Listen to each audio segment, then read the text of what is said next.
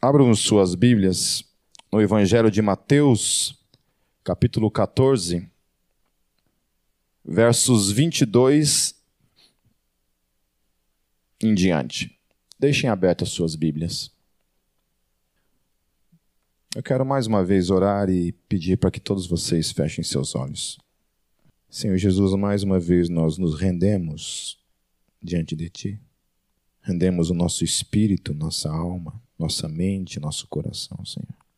Rendemos a Ti, Senhor Jesus, esse tempo, consagramos a Ti, clamando para que o Teu Espírito, que é santo e que revela todas as coisas e dá e traz todo o entendimento para todas as coisas, que o Senhor nos ensine nessa noite. Fale conosco, em nome de Jesus. Amém. Amém? O título dessa pregação é O Desafio da Fé Frente ao Medo. Lembrando que o contexto dessa, dessa situação que vai ocorrer, ela vem em seguida algumas coisas que haviam acontecido. Lembrem-se que João Batista havia, havia sido recentemente decapitado. Ele havia e essa notícia havia recentemente chego até os discípulos e até o Senhor Jesus. lembrando também que então alguns dos discípulos de Jesus haviam sido anteriormente discípulos de João Batista e, portanto, estavam vivendo e sofrendo um momento de luto pela perda do mestre, amigo, primo, irmão, que estava então agora diante do Senhor e não mais entre eles. Uma outra questão também é que Jesus estava certamente já esgotado fisicamente, porque ele já havia lidado com duas multidões e curado uma multidão de doentes e enfermos, em duas situações, um pouco antes dele atravessar o mar. Ele havia atravessado o mar de Tiberíades e agora ele estava novamente curando uma multidão de enfermos. E o texto fala que todos que eram trazidos até ele eram de fato curados. Logo em seguida, então, Jesus opera um outro milagre, que foi um milagre da providência, onde ele alimenta uma grande multidão com apenas poucos peixes e poucos pães. Ele alimenta uma multidão de 5 mil pessoas ou mais. Eu não lembro se nesse contexto era 5 mil ou 6 mil, porque houveram duas, duas situações mas se eu não me engano eram 5 mil pessoas que ele havia alimentado com apenas poucos peixes e poucos pães. Então, dentro disso, Jesus então começa dizendo o seguinte: o texto começa dizendo o seguinte: logo em seguida, Jesus insistiu com os discípulos para que entrassem no barco e fossem adiante dele para o outro lado, enquanto ele despedia a multidão. Ou seja, novamente Jesus então os instrui a atravessarem o mar de Tiberíades. Eles haviam chego do outro lado, haviam passado o dia novamente curando pessoas, e então Jesus os despede e pede para que eles, eles vão na frente dele. Versículo 23: Tendo despedido a multidão, subiu sozinho a um monte para orar. Ao anoitecer, ele estava sozinho. Então ele despede eles e então Jesus tira um tempo para orar. Depois de todo esse cansaço diário de estar curando uma multidão de pessoas e ter operado esse milagre diante deles, essas questões de, do poder que envolvia o ministério de Jesus, o poder para operar milagres, esse é um mistério. Né? Porque ele estava operando algo que realmente era sobrenatural, não era algo que vinha da natureza, mas era algo que vinha de algo superior, de um mundo superior. Aí até onde esse poder saía dele, ou até onde esse poder vinha realmente do alto, vinha da parte do Espírito Santo, o texto não diz. Mas ele estava muito cansado diante disso, por ter vivenciado todo dia fazendo acontecer o seu ministério nesse mundo. E além disso, então agora ele vai tirar um tempo para orar talvez para refletir acerca da morte do seu primo e tudo mais, e talvez um pouco também de reciclar um pouco desse processo que acontece na nossa vida. Eu acho tremendo isso, porque isso nos ensina algumas coisas acerca de Jesus. E na vida de Jesus, ele nos deixa muitos exemplos, e um desses exemplos claros é que Jesus, o tempo todo, ele tirava esse tempo para orar, para estar com o Pai, para ter esse tempo de intimidade com o Pai. Eu fico pensando se Jesus, sendo Deus, sendo um homem perfeito como era, um homem sujeito certamente às mesmas paixões que nós, não não carregando uma natureza caída como nós. Ou seja, de certa forma estava em uma certa, vou colocar entre aspas, vantagem, mas ele, mesmo nessa condição, ele não se achava no, no, direito de ter, de alguma forma, de vivenciar o seu ministério e o seu, o seu tempo nesse mundo sem tirar, durante várias vezes durante o dia, um tempo para buscar a Deus, um tempo para orar um tempo para estar em intimidade com o Pai. Há duas coisas essenciais que envolvem, meus queridos, esse teu tempo de devocional diário. Eu não vou pedir para você levantar a mão aqui, mas quantos de vocês diariamente, todos os dias, incessantemente, todos os dias, tiram tempo para estar com Deus? Quando eu falo para estar com Deus, eu não estou falando que Deus não está com você durante todo o dia. Mas estou dizendo aquele dia em que você, atualmente, não está envolvida em outras coisas, mas é o dia em que aquele tempo que você tira para que a sua mente se volte única e exclusivamente para o Pai, para o Senhor Jesus ou para a pessoa do Espírito Santo, para estar na presença do Pai. Ontem, dando renovo para os homens na minha casa, a gente trabalhou um pouco essa questão do devocional e eu queria destacar duas questões que envolvem das razões pelas quais você deve ter diariamente um tempo com Deus. Eu não sei quanto, quanto é esse tempo. Sabe, esse tempo com Deus pode ser acordar mais cedo para estar na presença do Pai. Talvez durante esse, esse percurso da tua casa para o seu trabalho, o Diogo estava testemunhando que ele vai de moto trabalhar, então é o tempo que ele tem com Deus. Só não pode fechar os olhos, obviamente, né? Mas é o tempo que tem com Deus, é o tempo que você tira para orar. Eu fazia muito isso no ônibus. É, sempre fazia no ônibus, não tinha carro na época. Entrava no, no ônibus, era o tempo que eu levava, levava geralmente um livro, alguma coisa, para ler nesse tempo, que é um tempo realmente inútil, você está ali parado, a não ser que você utilize ele para pregar o evangelho para alguém estar ao seu lado, mas é um tempo essencial. Eu faço muito isso no carro também. É, tem horas que eu pego e desligo, desligo o som do meu carro e é o tempo então que eu tenho com Deus. Mas essencialmente esse tempo que envolve o tempo de oração e o tempo de leitura bíblica, meus queridos, é inegociável que você tenha isso na sua vida inegociável. Não negocie isso. Não negocie isso. Porque isso traz sérias consequências na minha e na tua vida, quando nós não temos esse tempo juntos. Mulheres, se vocês têm um marido frouxo, que não tem feito isso na sua casa, você cobre isso dele em nome de Jesus. Amém? Senti umas irmãs olhando para o lado assim, ó. Tipo assim, na mente, saindo aqueles balãozinhos assim, né? frouxo.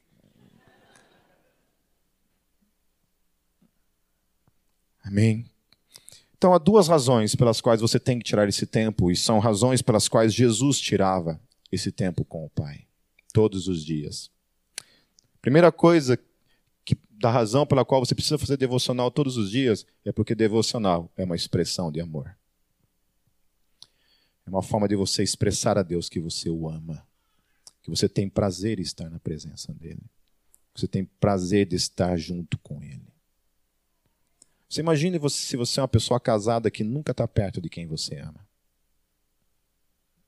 Você nunca quer estar junto da pessoa a quem você ama. Isso traz consequências ou não traz em qualquer relacionamento? Traz. Na vida cristã não é diferente. Se nós não tiramos um tempo para estar com Deus, automaticamente isso vai afetar a nossa relação com Ele. Em algum momento isso vai afetar a nossa relação com Ele. Vai nos afetar. Vai afetar essa relação. Por isso é essencial que eu e você, primeira coisa que tenhamos todos os dias, é essa expressão de amor para com Deus. Quer expressar amor para Deus? Tenha um tempo, todos os dias com Ele. Tenha esse tempo diário com Ele. Você vai estar expressando o seu amor com Ele. A segunda coisa é porque Deus se agrada quando você tem um tempo com Ele. Lá em Provérbios 15, verso 8, diz assim: Mas a oração dos retos ou dos justos é o seu contentamento. Aleluia. Você imaginou isso? Que todas as vezes que você ora, Deus se alegra de estar ouvindo a tua voz para Ele? Sabe disso? Então, quando você sentir de manhã assim, que você acordou de manhã e você não quer orar, você não quer tirar um tempo com Deus, lembre-se disso. Que às vezes poucas palavras, com todo o esforço que você pode fazer naquele momento, saiba de uma coisa: você vai estar expressando o teu amor por Deus e vai estar agradando o coração dele. Ele vai talvez suspirar, eu estou conjecturando, mas ele vai suspirar e dizer assim: Ah, filho, como é bom ouvir a tua voz. Amém? Amém? Então, por essas duas razões e outras, mas essas duas razões apenas eu quero pontuar hoje, pelas quais Jesus também tinha esse tempo com o Pai. Ele tinha esse tempo com o Pai porque ele amava o Pai, ele queria expressar o amor dele pelo Pai. E a outra razão é porque ele sabia que o Pai se agradava desse tempo para com ele, assim como se agrada desse tempo com nós dois, com nós também. Versículo 24, o texto diz assim: Mas o barco já estava a considerável distância da terra, fustigado pelas ondas, porque o vento soprava contra ele. Lá em João 6,19, diz que eles estavam mais ou menos uma distância entre 5 a 6 quilômetros da costa. Eles já, já tinham adentrado 5 a 6 quilômetros para o mar e estavam enfrentando agora um momento de ventos muito fortes, porém eles estavam sozinhos no barco. Jesus estava onde? Orando. Jesus estava lá na presença do Pai, vivendo a presença do Pai, e os discípulos deles se lascando no meio do mar. 5, 6 quilômetros do mar e Jesus lá orando. E aí, lá em Marcos 6,48, diz que quando Jesus termina de orar, e Jesus vai então para se encontrar com eles, ele vê eles passando por essa situação lá da costa. Olha para eles e vê eles lá passando por essa situação. Eles estavam sozinhos enfrentando essa situação. Lembremos que muitos deles eram pescadores e já haviam provavelmente se deparado outras vezes com situações como essa que eles estavam enfrentando. Ou seja, como alguns deles eram pescadores, sabiam muito bem o que é passar por isso e estavam novamente passando por isso. Mas isso não anula o problema. O problema sempre é um problema, não importa quantas vezes se depare com ele. Sempre é um desafio que exige coragem de cada um de nós. Amém? Uma vez eu praticava rapel.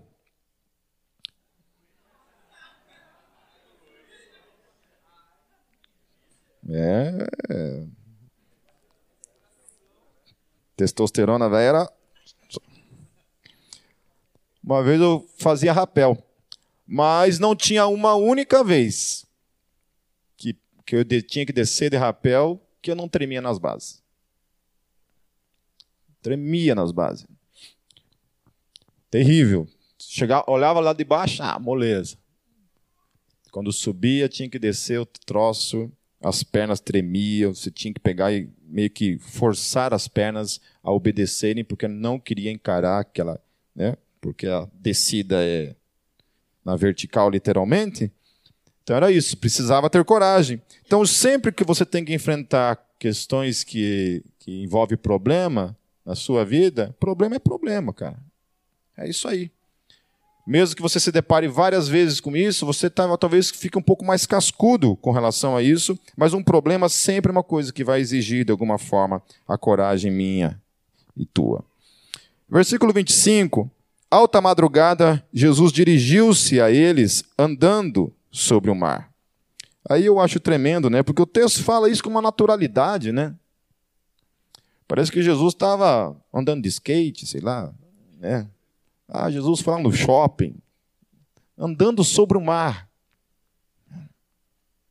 Fala uma naturalidade, coisa. Jesus andou sobre o mar. E aí o texto continua dizendo assim: quando viram andando sobre o mar, ficaram aterrorizados e disseram: é um fantasma. E gritaram de medo. Vocês sabem que esse texto, se eu tivesse lá, ia acontecer dois milagres.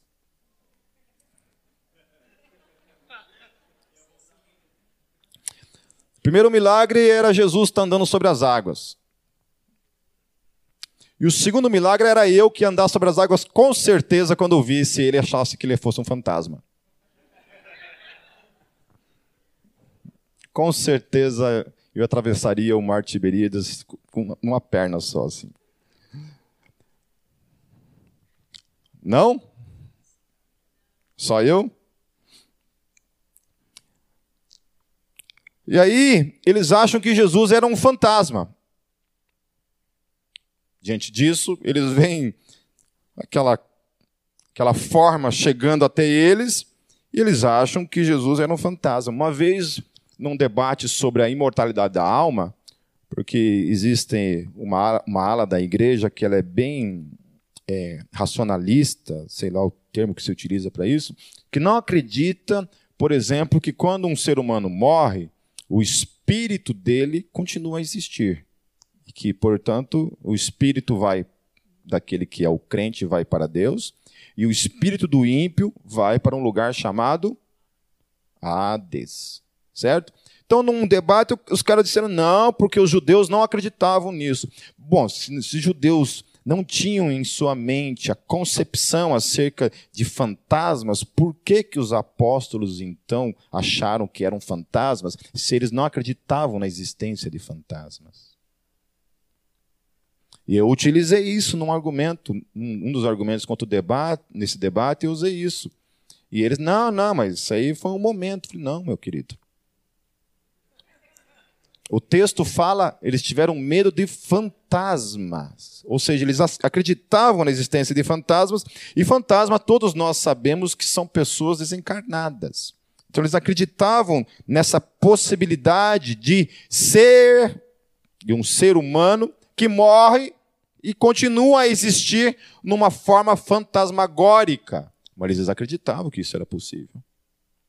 Certo? Então, os judeus acreditavam na imortalidade da alma. E assim como Jesus também era consciente disso. E eles então têm medo. E aí, no versículo 27, o texto diz assim: Mas Jesus imediatamente lhes disse: Coragem, sou eu Jesus sabia que o negócio ali estava tremendo que nem vara verde. E ele fala assim: coragem, sou eu, não tenham medo. Não tenham medo.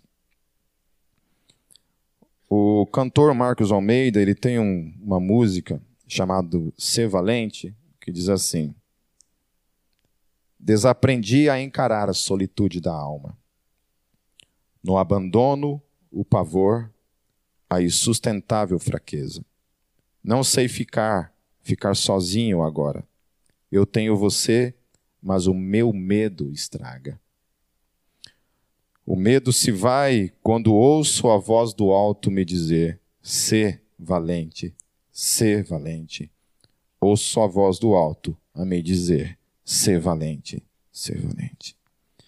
Sabe que os nossos medos têm muito a ver com a nossa falta de sensibilidade para ouvir Deus. Os meus e os teus medos têm muito a ver com a nossa falta de devocional diária.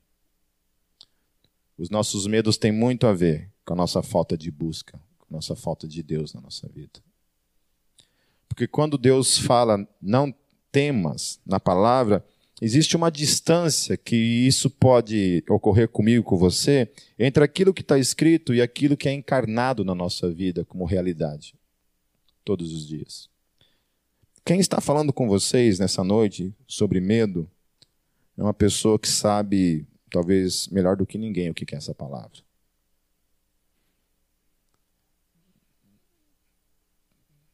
Eu sei o que é medo, desde criança. Desde criança, eu sempre fui uma criança muito medrosa, extremamente medrosa. Sei o que é diariamente sentir medo. Na hora que eu ia dormir, por exemplo, todas as noites era um inferno na minha vida, quando era criança. Porque meus irmãos estudavam fora, estudavam de noite e eu tinha que dormir cedo, né? Naquela época a gente tinha que dormir cedo. Não tinha internet, não tinha Facebook, não tinha essas coisas, não tinha YouTube para a gente assistir. E aí a gente tinha que dormir cedo. E aí até as horas, até a hora que meus irmãos chegavam em casa, eu literalmente eu ficava tremendo de medo quando criança. E aí assim, chegava para os pais e falava assim: "Pai, posso dormir com você?" Era um tapão na orelha que vocês não tinham noção. Então, assim, ou apanhava ou se borrava de medo. Então, a gente optava por se borrar de medo mesmo, e era isso. Então, eu sempre fui muito medroso, eu tinha medo do escuro. Muito medo de escuro. Até hoje, quando a Kátia viaja, eu deixo umas 10 luzes acesas dentro de casa. Mas são esses medos, são esses medos que, que nos atormentam, e eu sei muito bem o que é isso, o que é medo. Então, o que eu estou dizendo para vocês, eu sei como é que a coisa funciona no meu dia a dia. O medo. Algumas coisas a gente vai descobrindo com o tempo que são coisas irreais e a gente vai se tornando mais forte, mas há outras coisas, por exemplo, que talvez te persigam para o resto da tua vida. Por exemplo, o medo da morte. Eu conheço muita gente que tem medo de morrer. E crente. Gente que acredita na vida eterna gente que acredita na vida pós-morte, gente que acredita, assim como Paulo acredita, que para mim o morrer é lucro, porque morrer é estar com Cristo. Que tem essa confissão diária. Eu tenho essa confissão diária na minha vida. Mas quando a gente vê a morte, né, ou quando ela nos assombra, por exemplo, a gente vê toda a nossa confissão virar nada. Dostoiévski, em Irmãos Karamazov, ele diz o seguinte: evite o medo. O medo é simplesmente a consequência de todas as mentiras. Ele continua dizendo o seguinte: o medo acontece quando você acredita na mentira. Quando nós acreditamos na mentira, o medo vem. Eu não estou falando de algumas coisas que realmente são reais, eu estou falando de alguns tipos de medos que nós temos e que são irreais. Por exemplo, se nós acreditamos num Deus que cuida da gente, nós acreditamos na vida eterna, nós acreditamos que quando morremos vamos para estar com Cristo, por que nós temos medo de morrer? Por que temos medo de morrer? Não há alguma coisa errada em mim e em vocês quando nós temos medo de morrer? Então, por exemplo, você tem então de um lado a mentira, que é o medo, e do outro lado você tem uma, uma palavra da parte de Jesus, uma confissão da parte de Jesus para mim e para a tua vida, que é não tenha medo. Então eu tenho o medo, que é a mentira, eu tenho a verdade que vem daquele que é a verdade, que é não tenha medo. Não tenha medo. No filme é, Desafiando Gigantes, segundo esse filme, eu não fui verificar até onde isso é verdadeiro ou não, diz que na Bíblia existem 365 citações dizendo não temas. E aí o autor, logicamente, liga isso a cada um dia, cada dia do ano, né? Ou seja, você tem todos os dias da parte de Deus uma palavra que diga: não tenha medo, não temas, não tenha medo, não temas. Se você e eu temos medo, é porque nós acreditamos na mentira. De alguma forma, na hora que o bicho pega para o nosso lado, a nossa confissão não é tão tão real para mim e para você. Quando o medo, a morte e outras questões vêm sobre mim e sobre você, a nossa confissão não resiste a isso. Porque 1 João 4,18 diz o seguinte, meus queridos: No amor não há medo. Pelo contrário, o perfeito amor expulsa o medo. Aquele que tem medo não está aperfeiçoado no amor. Voltamos de novo lá. Por que, que nós fazemos devocional? Para demonstrar o que por Deus? O nosso amor. E a segunda coisa, para agradar a Ele. Amém? Aí nós não temos devocional diária. Nós não buscamos a Deus diariamente. Nós não gastamos tempo na presença de Deus. Não estamos na presença de Deus. Existe uma consequência, porque o amor, ele nos aperfeiçoa por meio dessa relação com Deus, ao ponto então de eliminar o medo. Por que, que aqueles homens que antes de Jesus ressuscitar, quando, eles, quando Jesus foi preso, o que aconteceu com todos eles? Fugiram. E fugiram por quê? Porque tinham medo. Medo.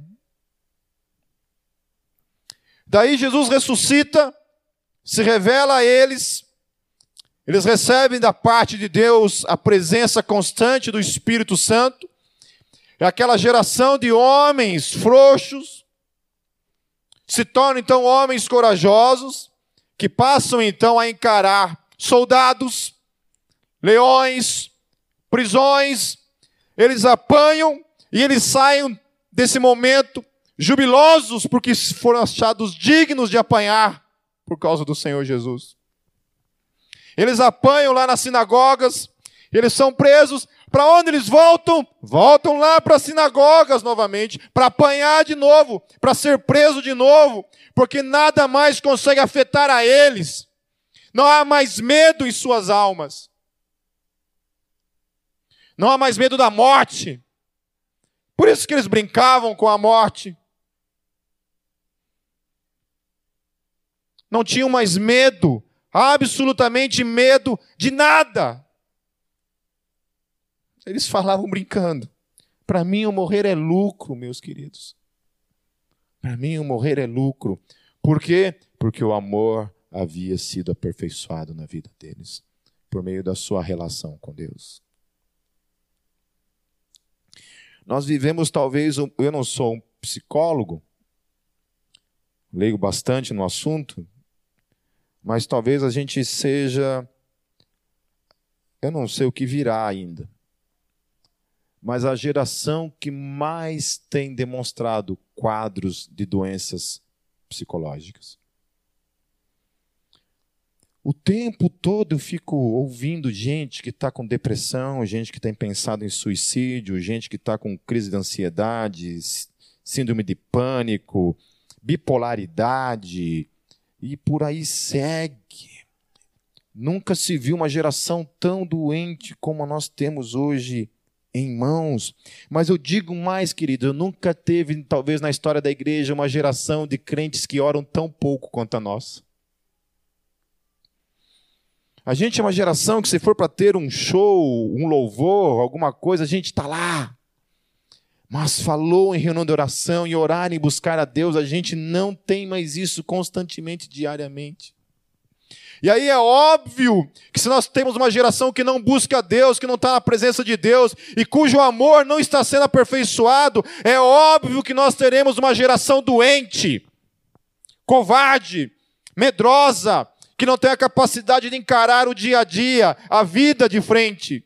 É óbvio que nós teremos, nós teremos como consequência uma mente doente, uma, uma, mente sem Deus, uma mente que a morte atormenta, porque nós não temos convicção de nada, porque nós não conhecemos Deus na intimidade real, verdadeiramente no dia a dia. Aí é óbvio que eu terei medos, que eu vou fraquejar, que a minha mente vai adoecer por falta de intimidade com Deus. Eu não estou dizendo que pelo fato de você estar com Deus, você não está sujeito a passar por depressão. Mas muitas vezes eu tenho visto isso acontecer. Que um dos quadros que acaba nos levando, nos conduzindo para certos rumos nas nossas doenças emocionais, advém de uma falta de vida com Deus, uma falta de oração, uma falta de leitura da palavra. Nós precisamos orar, meus queridos. Portanto, o medo é uma mentira Jesus é a verdade. E Jesus diz para mim e para você: não tenham medo, porque eu amo vocês. Nós precisamos encarnar uma realidade, eu e você, como filhos dele, como co-participantes da vida eterna, do reino dos céus, como pessoas que têm dentro de si o Espírito Santo. Deus ama a mim e a você. E é essa realidade que nos abraça de tal forma ao ponto de nós não sentirmos medo. Uma vez que nós nos apossamos dessa realidade de maneira um pouco mais prática no nosso dia a dia, vivendo uma vida de oração. Confrontem, meus queridos, o medo com essa verdade. A verdade sempre deve sobrepor a mentira em nossas vidas. Nos versos 28, o Senhor disse: Senhor, disse Pedro, se és tu, manda-me ir ao teu encontro por sobre as águas. Pedro era um tipo de covarde corajoso, né? Pedro olha para Jesus e ele não tinha nem certeza se era Jesus. Ele estava achando que era um fantasma. Aí quando ele ouve a voz de Jesus, ele fala assim: Olha, se é você realmente. Pô, se eu não tivesse certeza que era Jesus, você acha que eu ia falar alguma coisa ali, cara? E ele fala isso: Senhor, se é você realmente, se você é quem você está dizendo ser, então que eu possa ir até você também. Eu também quero experimentar isso na minha vida. Nós precisamos entender, meus queridos, que o medo em nossas vidas nos impedem muitas vezes de fazer atos de fé. É verdade. Você faz plano, você projeta, você tem muitas coisas em Deus, mas o medo impede muitas vezes eu e você de fazermos coisas para Deus. De vivenciarmos talvez algumas loucuras realmente pela fé. Aí Jesus responde ele no verso 29 diz assim: Venha, respondeu ele. E aí algo poderoso acontece. Então Pedro saiu do barco, andou sobre a água e foi na direção de Jesus. Aleluia. Aleluia. Amém? Vocês imaginaram isso, gente? Você está lá, aí você fala para Jesus: Jesus, eu quero experimentar isso na minha vida. Você já viu gente que fala assim, Senhor, eu quero experimentar o teu milagre. Daí quando Jesus faz o milagre, ele fica assustado porque Jesus fez o milagre? Eu sou assim.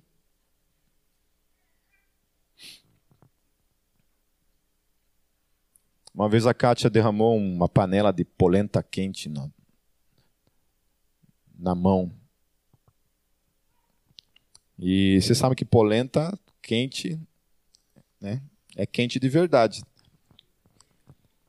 E ela derramou essa polenta quente na mão e eu estava em casa, eu só escutei o grito dela. E na hora que ela tirou assim, a mão dela já todo, ficou toda vermelha já assim. E ela colocou ali embaixo d'água e aquilo vermelho ainda e doendo muito e ela ali chorando de dor. Instantaneamente eu coloquei minhas mãos na mão dela assim e orei. E falei: "Deus, que isso cesse agora. Que isso cesse agora em nome de Jesus. E a Kátia ali com o olho fechado ali, olhando para a mão dela.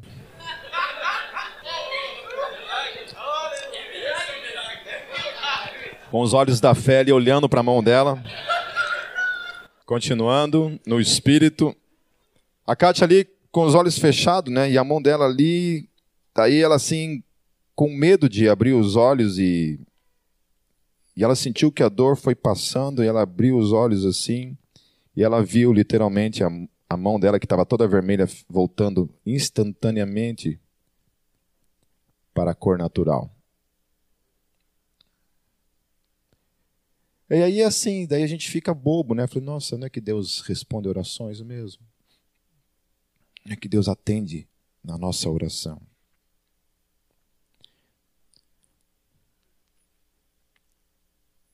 Pedro ele conseguiu por alguns instantes vencer os seus medos e andar sobre as águas. Lembrem-se que ele estava num barco enfrentando uma tempestade. Ele estava envolvido pelo medo naquele momento.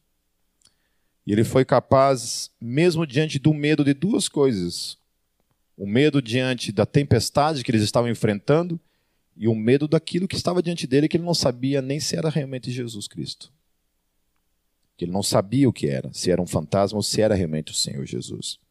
E ele consegue vencer esses dois medos e ir na direção de Jesus. O que também é interessante nesse texto é que ele diz que Pedro tinha uma direção, uma razão, um motivo, um foco, um alvo que o ajudou a vencer os seus medos ele caminha na direção de quem? Jesus. Vocês sabem que há, há dias na minha vida, eu gosto muito de falar dessas coisas. Eu, eu sempre vou falar para vocês das, do milagre, daquilo que eu já presenciei na minha vida, mas eu também gosto de falar das minhas fraquezas. Eu gosto de falar o quão fraco eu sou, o quão pequenininho eu sou o quão sujeito aos sofrimentos, tanto quanto qualquer um de vocês. A CEPAL fez um, um levantamento agora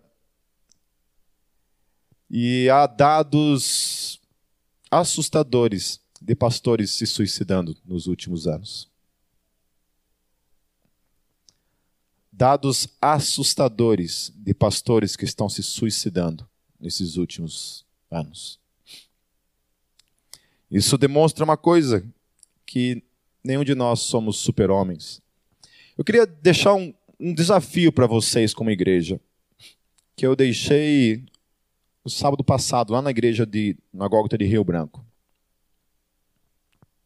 A palavra fala em Atos que os apóstolos estavam tomando muito tempo com algumas coisas na igreja e eles levantam os diáconos e falam assim: olha, a gente está gastando muito tempo cuidando dessas coisas. Eu queria deixar que vocês, vocês cuidassem disso, porque nós queremos nos dedicar a duas coisas. Queremos nos dedicar ao ensino da palavra e à oração. É só isso que o texto diz. Não fala muito exatamente detalhes. Mas existe um, um desafio pra, que eu deixo para todos nós como igreja. Cresçam. Amadureçam. Sejam homens e mulheres maduros. Sabem que? Aprendam a resolver seus problemas sozinhos. Aprendam. Sério, queridos. Eu tenho que lidar com cada coisa diariamente, queridos, sério. Eu acho que eu vou abrir uma creche ao invés de igreja. Eu nunca fiz pedagogia, letras, mas estou descobrindo que eu tenho vocação para isso. É sério, queridos. Aprendam a lidar com os problemas do seu casamento, por exemplo. Aprendam. Sejam homens e mulheres maduros, em nome de Jesus. Lidem com os seus problemas. Em nome de Jesus. Lidem. Sabe, isso traz para você maturidade, traz para você hombredade. Você é capaz de, de, de resolver os seus problemas. Tá, Pipe, você vai fazer o quê se eu parar de atormentar a tua vida? Eu vou me dedicar ao ministério da palavra e da oração. Amém? Porque não é possível que uma igreja que tenha o ensino que vocês recebem todo domingo aqui, vocês não sejam capazes disso. De resolverem seus problemas. Meus queridos, quando eu choro na minha cama, enfrentando as minhas próprias lutas, eu não tenho ninguém. Eu só tenho Deus. Eu não ligo para nenhum de vocês enchendo o saco de vocês. Eu resolvo as minhas lutas, os meus conflitos. Amém? Vamos encarar os nossos problemas, vamos vencê-los.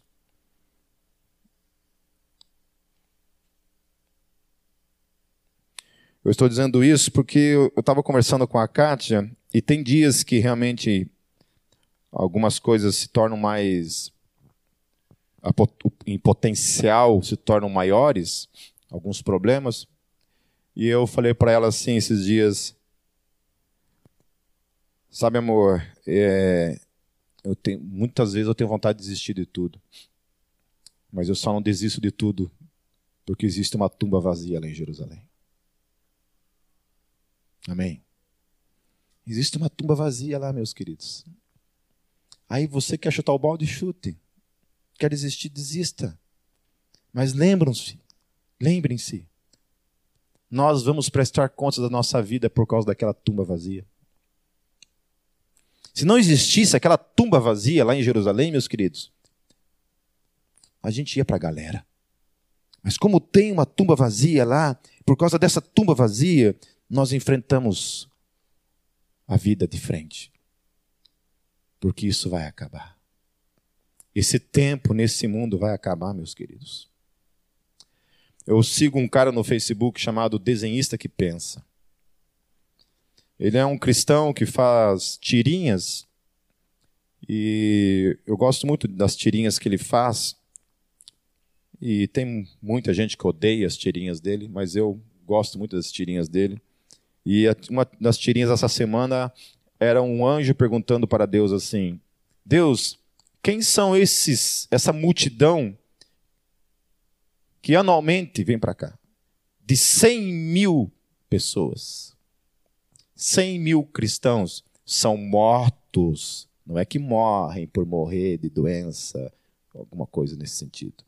100 mil cristãos são mortos anualmente martirizados no mundo. Vocês sabem o que é 100 mil pessoas, gente? São mortos por causa da sua fé, diariamente. Aí o texto diz, eu li o quadrinho diz, a tirinha diz que Jesus responde na tirinha: Esse é o povo da cruz, aleluia. E depois no final da tirinha, Jesus está abraçando o primeiro da fila, dizendo assim: Acabou. Acabou terminou. Acabou. Nosso tempo nesse mundo vai acabar, meus queridos. E que Deus nos dê graça e misericórdia para que a gente consiga, até o final, vencer isso.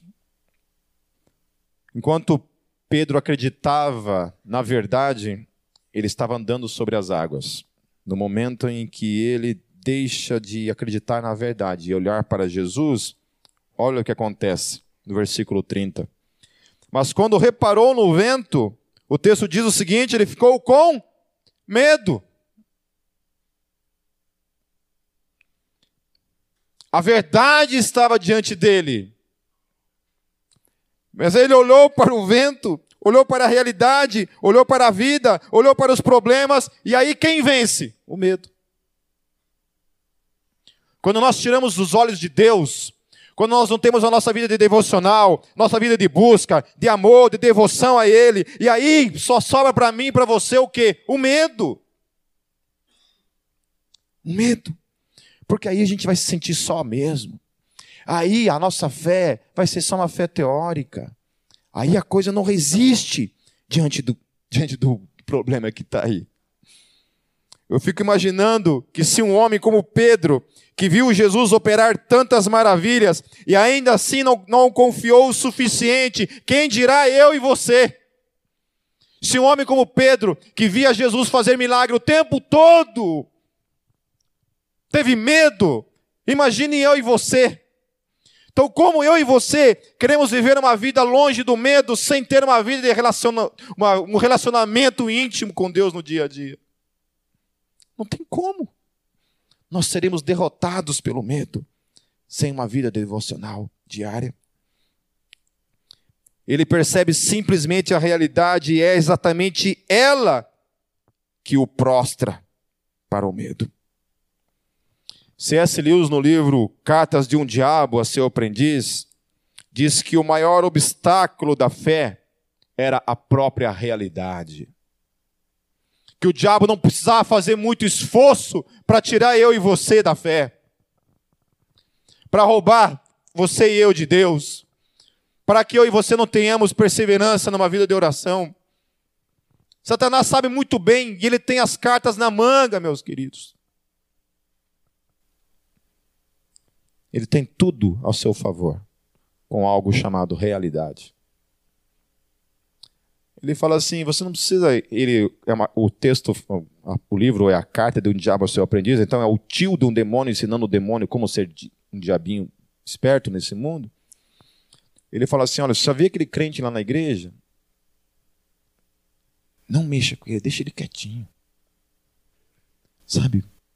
Procure fazer o pensamento dele não ficar ali, ficar em outras coisas. Uma outra coisa que você pode fazer, faz ele dormir. Tem um monte de gente demonhada nessa noite aqui. Ó. Faz ele dormir na pregação. Sabe? E se ele sair cheio de Deus da igreja, faça que ele se depare simplesmente com as notícias do jornal. Que ele chegue em casa, ele vai assistir Fantástico.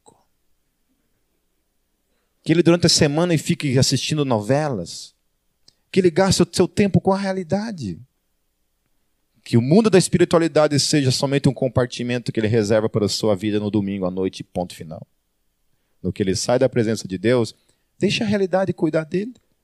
E não é isso que acontece. Não é isso que acontece no nosso dia a dia. É só chegar em casa e se deparar com a realidade do teu casamento, por exemplo. A realidade no outro dia que você e eu vamos acordar, nós não vamos orar. E a semana vai passar. É isso, é só isso. Não precisa de muito esforço. O problema de todos nós é que a nossa queda em Adão nos tornou tão frágeis, sujeitos ao medo, que, as realidade, que a realidade ao nosso derredor fatalmente acaba vencendo, em muitos momentos, ou talvez na maioria das vezes, a nossa fé. Em uma oração ontem, eu até escrevi essa oração, eu disse assim para Deus: Senhor, obrigado porque não depende de mim. Eu falei, Senhor, obrigado porque não depende da minha coragem, porque eu sou frouxo. Eu falei, Senhor, obrigado, obrigado porque não depende de uma fé inexistente em mim mesmo, mas somente por aquela fé que o Senhor plantou em mim, por meio da tua graça. Senhor, acima de tudo, obrigado porque você me ama. E aí eu fiquei ali, degustando a realidade dessa confissão, que é poderosa em Cristo Jesus. A nossa confissão, meus queridos, precisa resultar na praxis diária de uma vida de devoção, busca, E aí, quando o bicho está pegando para o lado de, de Pedro, Pedro diz: Senhor, salva-me. Não é isso que acontece? Eu não oro, eu não busco, eu não tenho vida com Deus. Aí, quando o bicho pega, o meu casamento está um inferno, a minha vida está um inferno, eu estou doente psicologicamente, estou viciado em algo, e aí eu quero gritar: Deus, salva-me. Aonde Jesus estava antes de tudo? Na presença de quem? Na presença do Pai, orando. E se Ele ora, por que eu e você achamos que nós não devemos orar? Que a gente pode vencer esse mundo, a realidade do mundo por nós mesmos, se nós não oramos. E Jesus estendeu, o texto diz, imediatamente Jesus estendeu a mão e o segurou, aleluia, porque nós temos esse Deus que mesmo eu e você sendo essa geração miserável, como diz o Brunello, essa geração que não ora e que não busca, Eu louvo a Deus porque naqueles momentos em que nós clamamos por Ele, Ele vem ao nosso socorro. O texto disse assim, Jesus disse para ele assim: Homem de pequena fé, por que você duvidou? Por que você se rendeu ao medo na sua vida? E aí, versículo 32 diz assim: Quando entraram no barco, o que aconteceu? O texto diz: O vento o que? Cessou. Tudo aquilo que ele tinha medo, que o impedia de caminhar, quando eles entram no barco, acaba. Você quer que o teu inferno pessoal acabe, meus queridos? Chame Jesus para entrar no barco com você.